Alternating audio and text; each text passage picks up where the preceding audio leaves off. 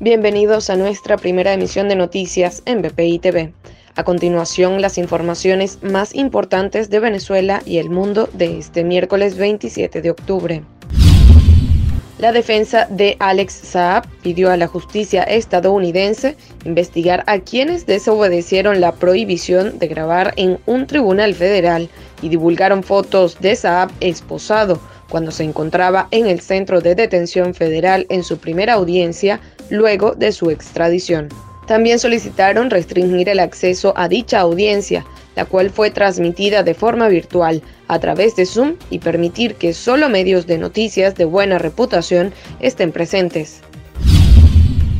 Se reabrió el paso peatonal para cruzar la frontera por el puente Simón Bolívar que une San Antonio de Táchira con Colombia según informó Freddy Bernal. Las autoridades migratorias venezolanas exigen cédula y carnet de vacunación contra el coronavirus para permitir el ingreso a su territorio, mientras que Migración Colombia está aplicando pico y cédula.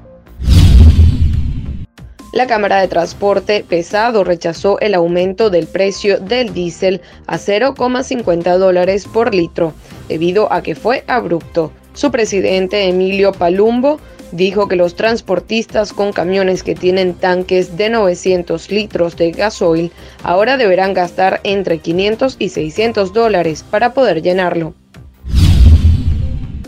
Para el desarrollo de estas y otras informaciones, los invitamos a sintonizar nuestra señal en vivo y contenido on demand en bpitv.com o a través de Roku, Apple TV, Amazon Fire y nuestro canal de YouTube.